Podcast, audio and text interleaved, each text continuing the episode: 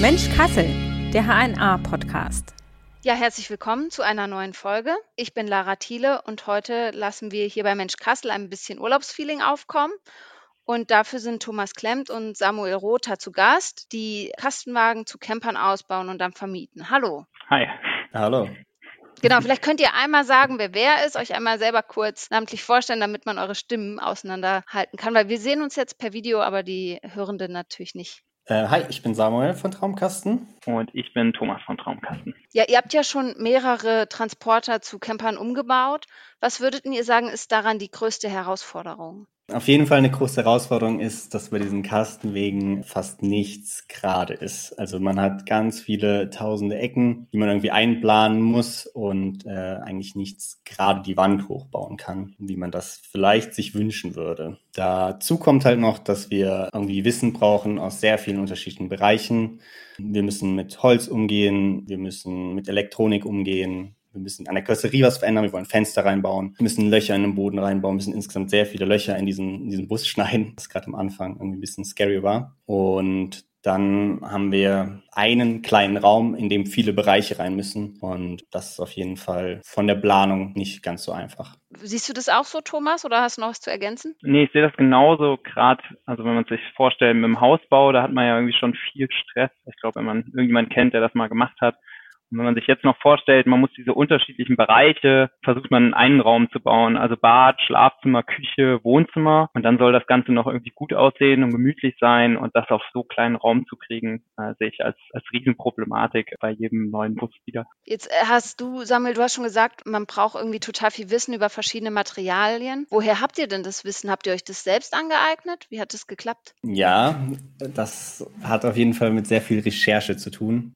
Also man am Anfang sehr viel im Internet unterwegs und recherchiert in Foren, guckt sich irgendwelche Leitfäden an. Und dann im Bereich Holz habe ich, mein, mein Opa war Zimmermann und da habe ich ganz viel mitgenommen, der hat mir ganz viel zeigen können. Ja, und sonst ist es so ein Randtasten. Mit jedem Bus sammelt man ein bisschen mehr Wissen und ist immer wieder am Recherchieren und versucht sich da immer so ein Stück weit ja, im Selbststudium das alles beizubringen, was man, was man braucht. Jetzt haben wir schon gesagt, was Herausforderungen sind, aber es gibt ja bestimmt auch sehr viele Sachen, die Spaß machen. Was sind so Sachen, wo ihr sagt, es macht am meisten Spaß auch am Ausbau? Also ich komme ja so ein bisschen eher aus der Ingenieursrichtung und bin leider in einem Beruf, wo ich manchmal das Gefühl habe, ich sehe nicht so richtig, was ich an meinem Ende des Arbeitstages geschaffen habe. Und ich glaube, das ist so einer dieser riesigen Vorteile, wenn man so ein Projekt angeht, dass man irgendwie nach einer gewissen Zeit immer mehr Fortschritte sieht, immer sieht, wie was dazukommt, irgendwie wie so ein Raum entsteht, dass es gemütlich wird, schön wird, dass man einfach ja das Gefühl hat, man hat was geschaffen mit seinen Händen. Oder ich weiß nicht, ein Thema ist so, dass man sich immer wieder eine neue Lösung überlegen muss. Ich fand das echt für mich verrückt, als ich den ersten Bus ausgebaut habe, dass man da irgendwie das Gefühl hat, oh, jetzt habe ich ein Problem, hier geht es eigentlich nicht weiter. Und dann muss man halt überlegen und gucken, wie komme ich da zu einer Lösung, wie kriege ich das hin.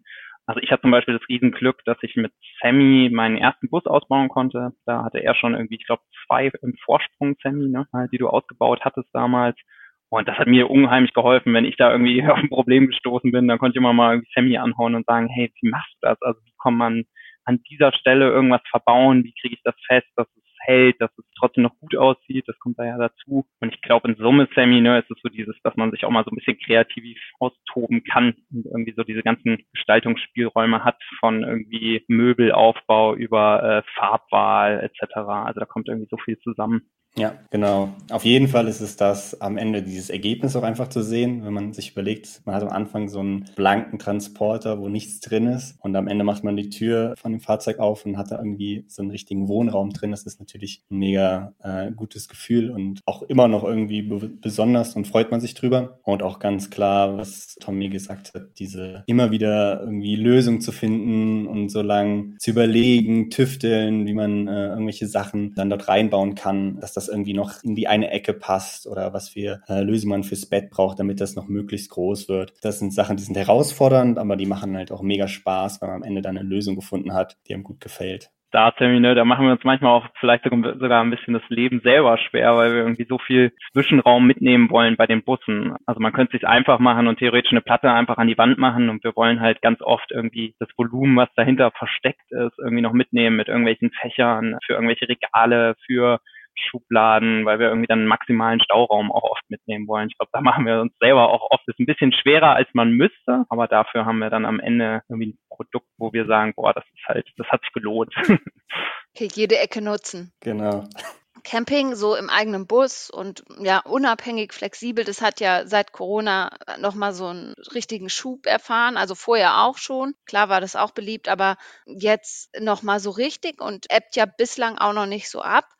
Ich bin jetzt selber überhaupt nicht so ein Camping-Fan, muss ich sagen, aber ist ja schon bei vielen echt beliebt. Und was ist so eure Erklärung, warum, warum das auch so geblieben ist, dass man sagt, ich will da so meinen eigenen Space, meinen eigenen Camper, wo ich dann drin Urlaub machen kann? Habt ihr da eine Erklärung, warum das so, ein, so, so eine beliebte Form des Reisens ist?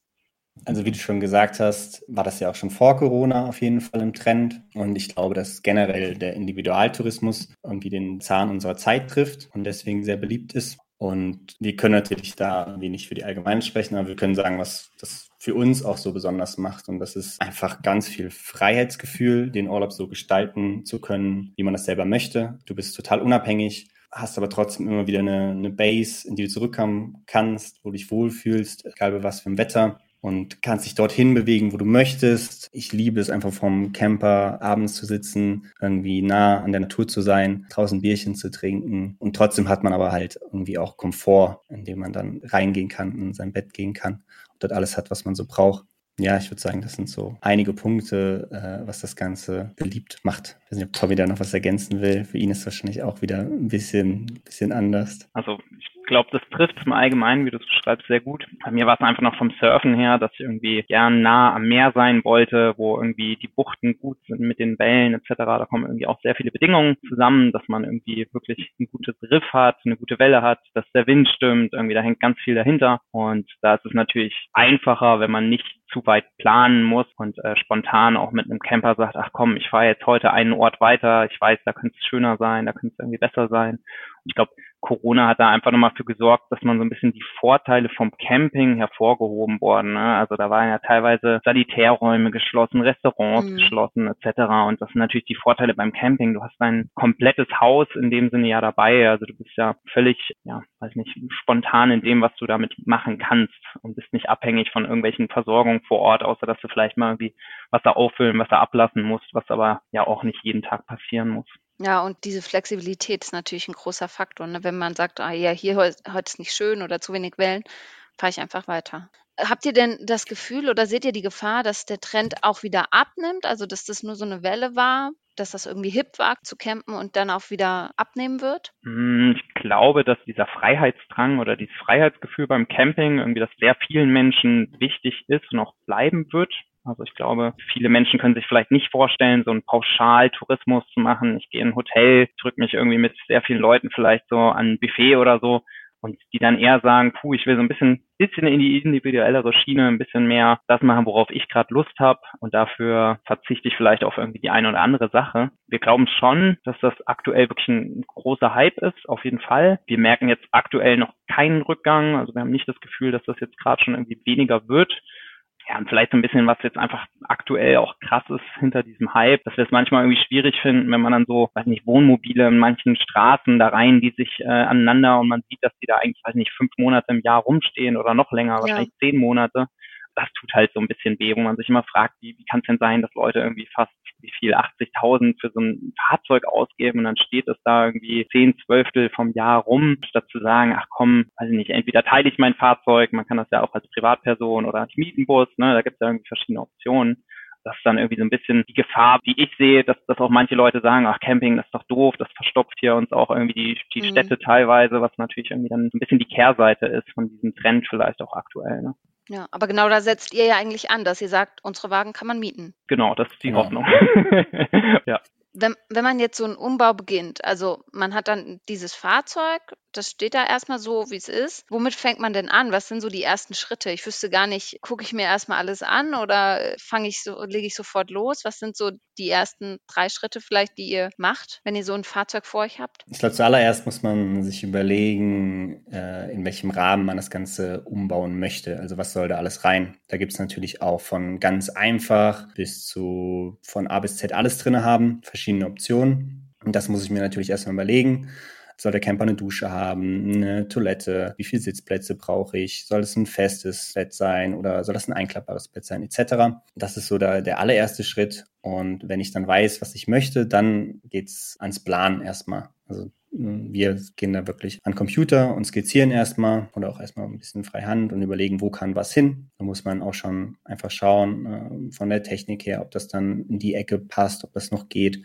Das ist halt immer ganz gut, wenn man das skizzieren kann und schon ein bisschen so in 3D sich anschauen kann. Und ja, dann geht's dann wirklich an, ans Umbauen, wo als erster Schritt halt erstmal an die Karosserie geht, Fenster einbauen und ja, ganz viele Löcher in den, in den Bus schneiden. Was äh, irgendwann gewöhnt man sich dran, aber am Anfang ist das auf jeden Fall ein mutiger Schritt, wenn man sich da so ein Auto gekauft hat und dann fängt man an reinzubohren und reinzuschneiden. Genau, und dann für die Heizung muss ein Loch im Boden reingeschnitten werden, ähm, für den Wasserzulauf, für die CEE-Steckdose, das ist der Camper mit Landstrom äh, benutzt werden kann.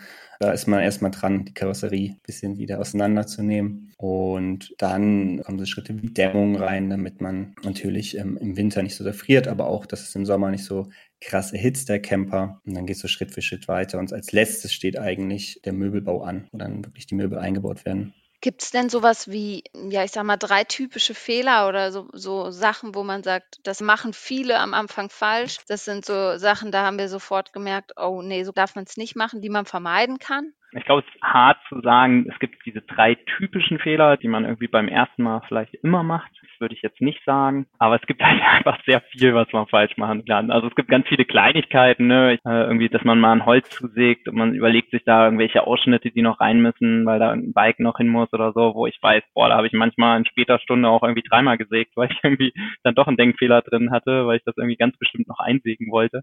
Oder was vielleicht auch ein bisschen witzig ist, was jetzt nicht irgendwie der typischste Fehler ist, aber wo man sich auch erstmal dran gewöhnen muss, wenn man ein Haus zum Beispiel baut, ne, dann weiß ich genau, ich kann meine Wasserwaage an die Wand halten und eigentlich alles gerade sein oder in die Ecke halten. Ja, wir kommen wieder in den Bus. Da ist schon mal erstens schwer, irgendwie überhaupt die, die gerade Fläche zu finden, weil wir wissen, diese Außenkonturen vom Bus sind einfach nicht mal gerade ja meistens. Aber das nächste ist, ja, der Bus muss auch erstmal überhaupt gerade stehen. Ne? Also wenn ich jetzt an unsere Werkstatt denke, die wir aktuell haben, da ist zum Beispiel der Boden ganz leicht schräg geneigt, damit irgendwie ein möglich eintretendes Wasser da ablaufen kann. Und sowas muss man natürlich auch beachten. Also wenn man erstmal einen Bus ausbaut und stellt den irgendwo hin und will dann irgendwie eine Wasserwaage zum Beispiel erstmal dran halten, dann kann das auch schief gehen. Ja, ansonsten, ich glaube, so ein typischer Fehler vielleicht, das ist die Dämmung von Türen, das glaube ich häufig falsch gemacht wird. Da gibt es ähm, ganz unten an der Karosserie so kleine Löcher, wo mögliches Kondenswasser austreten kann, dass das nicht mhm. Sich da hinten ansammelt. Und wenn man zum Beispiel den ganzen Bus möglichst dämmen will, dass der im Winter auch schön warm bleibt, dann kann es halt vorkommen, dass man diese Löcher zudämmt. Das wäre jetzt zum Beispiel, was mir einfällt. Ah, okay. Ähm, und dann sammelt sich da Wasser drin, was natürlich überhaupt nicht gut wäre. Und ich habe mich so ein bisschen schwer getan. Ich weiß nicht, Sammy, ob dir das auch so ging. Beim ersten Bus, ich habe mich irgendwann so ein bisschen in Recherche verloren. Also ich wollte irgendwie alles durchdenken und machen und bin so ein bisschen, ja, ich weiß nicht, habe hab mir zu viel Zeit für diesen Rechercheprozess irgendwann genommen und bin gar nicht mehr ins Machen gekommen, hatte ich das Gefühl. Da muss man, glaube ich, irgendwann sagen, nee, jetzt ich habe mich möglichst gut informiert, ich habe das versucht bestmöglich zu planen, aber jetzt geht es darum, ich baue einen gewissen Abschnitt, ich versuche das und kann noch nicht den Bus bis ins letzte Detail am Ende planen, sondern baue halt so, ja, was heißt modulweise, aber so Stück für Stück kommt dann was dazu, dass man das dann zu Ende baut und dass man einfach ins Machen kommt. Das hat, hat mir am Anfang ein bisschen, äh, ist mir ein bisschen schwer gefallen. Und am Anfang, wie es bei vielen Sachen im Leben ist, muss man halt einfach auch manchmal durch die die Fehler dann lernen. Also beim ersten Bus haben wir auch auf jeden Fall, also ich zumindest, sehr viele Sachen gemacht, die ich jetzt besser weiß, äh, und wo einfach was schiefgelaufen ist. Und dann weiß man, dass man es beim nächsten Mal anders machen muss. Was ich mich gefragt habe, auch wenn man jetzt diesen Bus ausbaut und baut da dann irgendwie Möbel rein, eine Küche oder so und alles Mögliche. Dann muss man ja wahrscheinlich trotzdem äh, auf gewisse Parameter achten. Also dass man zum Beispiel das, so, ein, so eine Maximalbeladung dass die nicht überschritten wird und dass ich halt auch noch ein bisschen Geschirr und Kleidung und Bettwäsche und so reinpacken kann, ohne dass das jetzt dann diesen Karosseriebestimmungen die sprengt. Ihr habt aber gesagt, ihr arbeitet viel mit Holz. Wie kriegt man das dann hin? Also ist das, ist das eine Herausforderung, dass man dann sich immer auch an der Grenze bewegt? Wie viel darf ich da überhaupt reinpacken? Also allgemein gibt es natürlich da klare Vorschriften vom TÜV, an die man sich halten muss, was jetzt generell den Ausbau angeht. Und dann ähm, muss man natürlich da irgendwie schon ein bisschen drüber nachdenken, was man da reinbaut und was nicht und drüber nachdenken, was äh, wie, wie viel wiegt. Genau, wir bauen zumindest den Möbelbau eigentlich zu 100 Prozent aus Holz. Ich wüsste jetzt nicht, was da nicht aus Holz ist, aber gerade da ist Holz nicht so schwer, wie man denkt oder zumindest mhm. gibt es unterschiedliche Holzarten, die unterschiedlich schwer sind und trotzdem auch Stabilität bringen. Wir arbeiten zum Beispiel ganz viel mit Pappelsperrholz, was ein sehr, sehr leichtes Material ist. Und wir kommen bei unseren Bussen immer sehr gut hin mit den Gewichten. Wir haben circa bei Traumkasten immer eine halbe Tonne Zuladung, was im Wohnmobilbereich recht viel ist. Und halbe Tonne muss man vielleicht auch sagen, da ist dann schon sowas abgezogen wie voller Wassertank, voller Dieseltank, äh, ein Fahrer ist mit drin. Also da ist dann wirklich noch Puffer in dem Sinne nach oben, dass man irgendwie auch noch ein Fahrrad mitnehmen kann oder irgendwie viel Gepäck etc. Aber im herkömmlichen Bereich ist das oft eine, ja, eine Grenzwanderung. Okay, aber so richtig an die Grenze seid ihr da noch nicht gestoßen, dass ihr gesagt habt, das können wir jetzt nicht einbauen, weil dann passt es vom Gewicht her nicht mehr. Nee, da hatten wir eigentlich noch keine Probleme. Also man kann es auch, glaube ich, nicht bis zum Ende hin ausrechnen, was man verbauen wird und wie viel das alles im Detail dann wiegt. Also so ein bisschen mhm. Überraschungsnummer wird es am Ende doch. Ähm, ich glaube, es gibt schon so einen, so einen Faustwert, den wir im Kopf haben, wie viel wir grob reinbauen werden. Aber wir haben jetzt, am Ende ist es, glaube ich, schon immer eine Überraschung, ob es am Ende 100 Kilo oder äh, mehr oder weniger sind. Ne? Man kann es dann nicht bis ans Kilogramm ausrechnen. Allein der Ankauf von dem Fahrzeug und dann auch der Umbau ist ja auch recht teuer. Also Material 10.000 Euro hattet ihr, glaube ich, gesagt. Da sind ja dann irgendwie Arbeitsstunden und so noch gar nicht mit dabei.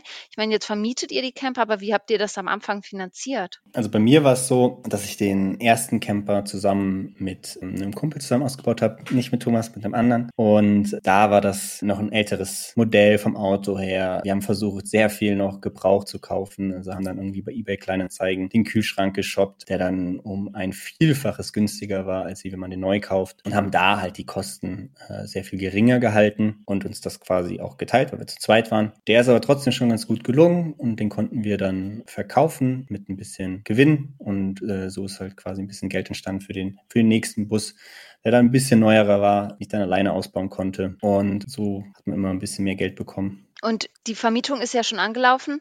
Die Urlaubssaison ist ja auch so im vollen Gange. Wie läuft es aktuell? Also sind die Busse dauerhaft ausgebucht? Was könnt ihr da so zu sagen? Also wir haben ein grundsätzliches Ziel im Kopf, dass wir je Bus eigentlich pro Jahr erreichen wollen. Und das sind so um die 100 Campertage oder Vermiettage.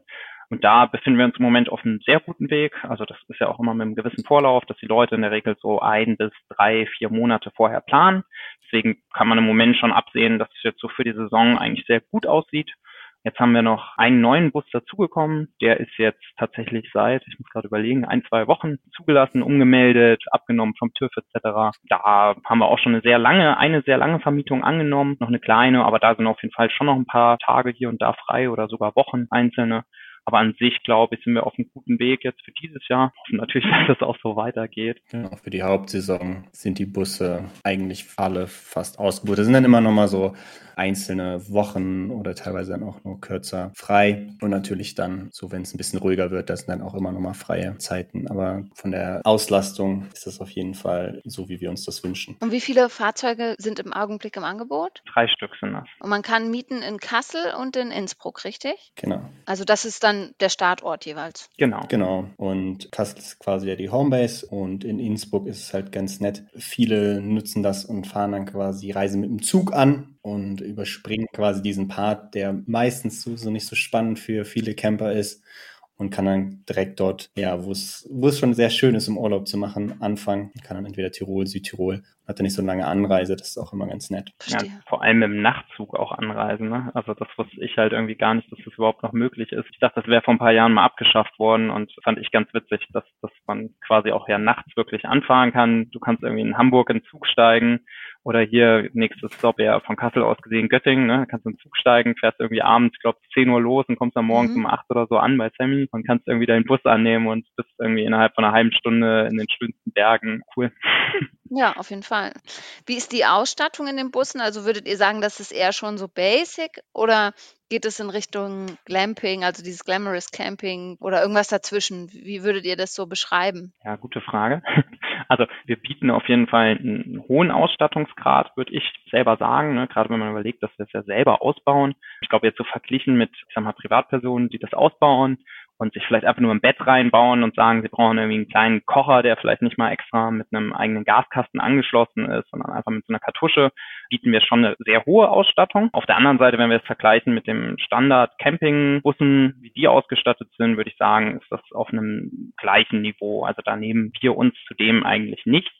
Nur dass wir vielleicht irgendwie sagen, okay, wir machen das auf einem anderen Platzverhältnis. Wir haben teilweise Busse, oder haben Busse, die irgendwie auch auf dem Pkw-Parkplatz passen, so dass man nicht irgendwie Angst haben muss, boah, ich will jetzt nicht mit so einem Schiff irgendwie nach Italien fahren und komme da nicht durch die Gassen. Das kann ja auch sein. Aber also ich würde es nicht als Glamping bezeichnen, sondern eher, was uns da viel wichtiger ist, ist ja dieses individuelle Aussehen, die individuelle Ausstattung, hochwertige Materialien, schönes Holz, irgendwie, dass man dieses gemütliche Gefühl hat, dass man irgendwie nicht denkt, ach, ich komme jetzt hier in so einen klinisch sauberen, weiß nicht, äh, Kliniksaalraum irgendwie mit so einem perfekten Smart TV, sondern eher so, dass man reinkommt und denkt, ach cool, gemütlich, ich mache mir jetzt hier ein Teechen oder trinke meinen Kaffee morgens in der Sonne, mache die Seitentür auf und genieße irgendwie das Leben und den schönen Blick aufs Meer oder so. Ne? Das ist eher, glaube ich, so das Ziel, dieses Individuelle dahinter.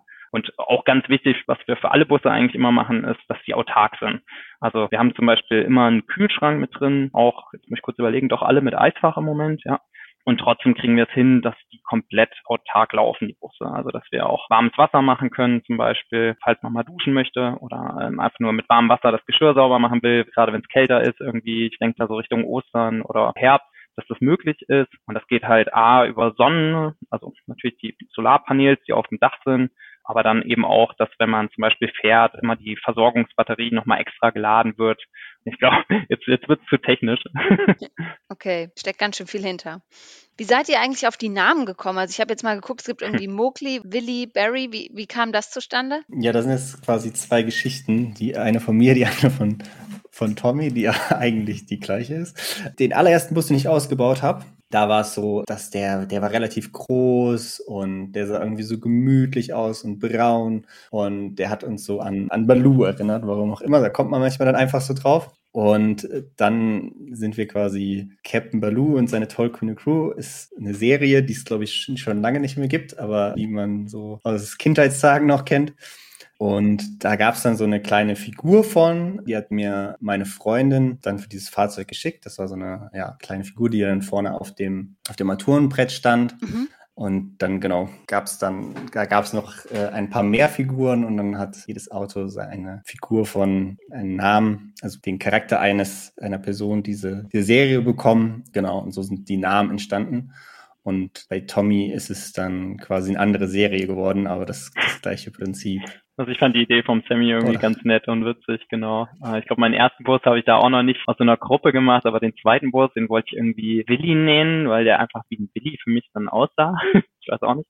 Dann mit Sammys Idee fand ich irgendwie witzig und dann habe ich irgendwie mal geguckt, was es so gibt. Und ich glaube, meine Freundin meinte dann, dass Willi doch hier von Biene Maya ist, der, der beste ja. Freund. Mhm. Und das ist da auch, da haben wir mal ein bisschen geguckt, was für Charaktere es noch gibt. Und dann haben wir irgendwie den zweiten Barry genannt, was glaube ich die Fliege irgendwie im Englischen ist. Und jetzt okay. mal gucken, ob die nächsten Busse sich dann da einreihen. da gibt es ja noch irgendwie ganz viele. Das heißt, ihr habt jetzt ja schon ein bisschen äh, Einblick gegeben, dass ihr auch selber ganz gern campt und das auch teilt. Wo seid, wenn ihr dann wegfahrt, wo seid ihr dann unterwegs? Also mich zieht es immer so Richtung Atlantik. Ich will halt immer Wellen haben. Das ist an der Nordsee, ist es leider schwierig. Da geht das auch manchmal, aber das ist dann immer nur sehr vereinzelte Tage. Äh, Italien geht auch ganz selten. Äh, wer schon mal da war, merkt, dass das eigentlich nur bei Sturm ist. Deswegen zieht es dann einen irgendwie tendenziell Richtung Atlantik und dann ist so typischerweise zwischen ja, Frankreich, Nordspanien, teilweise Portugal, vielleicht auch mal Holland. Da zieht mich meistens hin. Auch gerade so in der Nebensaison ist das irgendwie super schön. Dann ist es nicht so touristisch überlaufen. Man hat es irgendwie mit vielen Dingen einfacher, ist irgendwie ein bisschen entspannter. Und für, also wir machen in der Regel immer auch so einen Kurztrip, wenn ein Bus fertig ist, damit wir einfach wissen, ob wirklich alles funktioniert. Also mhm. wir testen das immer mal in der Werkstatt natürlich, ob die einzelnen Geräte gehen, ob ein Licht geht, das sehe ich sofort. Wo es dann eher spannend ist, ist, was weiß ich, wenn man den Kühlschrank irgendwie anschließt, ob der wirklich dann auch noch irgendwie nach mehreren Tagen funktioniert, auch in der Sonne, wenn es mal ein bisschen wärmer drauf scheint, etc. Oder ob die dann an ihre Belastungsgrenzen kommen. Deswegen machen wir meistens da so einen, so einen kleinen Trip. Also ich war jetzt irgendwie mit dem neuen Bus in Holland einmal für ein verlängertes Wochenende und habe da einfach geguckt, okay, funktioniert jetzt alles. damit ich das irgendwie auch mit einem guten Gefühl an, an jemand anders geben kann. Sammy, wo zieht's dich hin? Ja, ich glaube, bei mir gibt's jetzt nicht so einen Standardort oder es muss immer mehr sein. Aber das Schöne ist, dass man halt alles erkunden kann. Und das ist dann meistens so in der Nebensaison. Zum einen, weil natürlich sonst der Bus nicht zur Verfügung steht.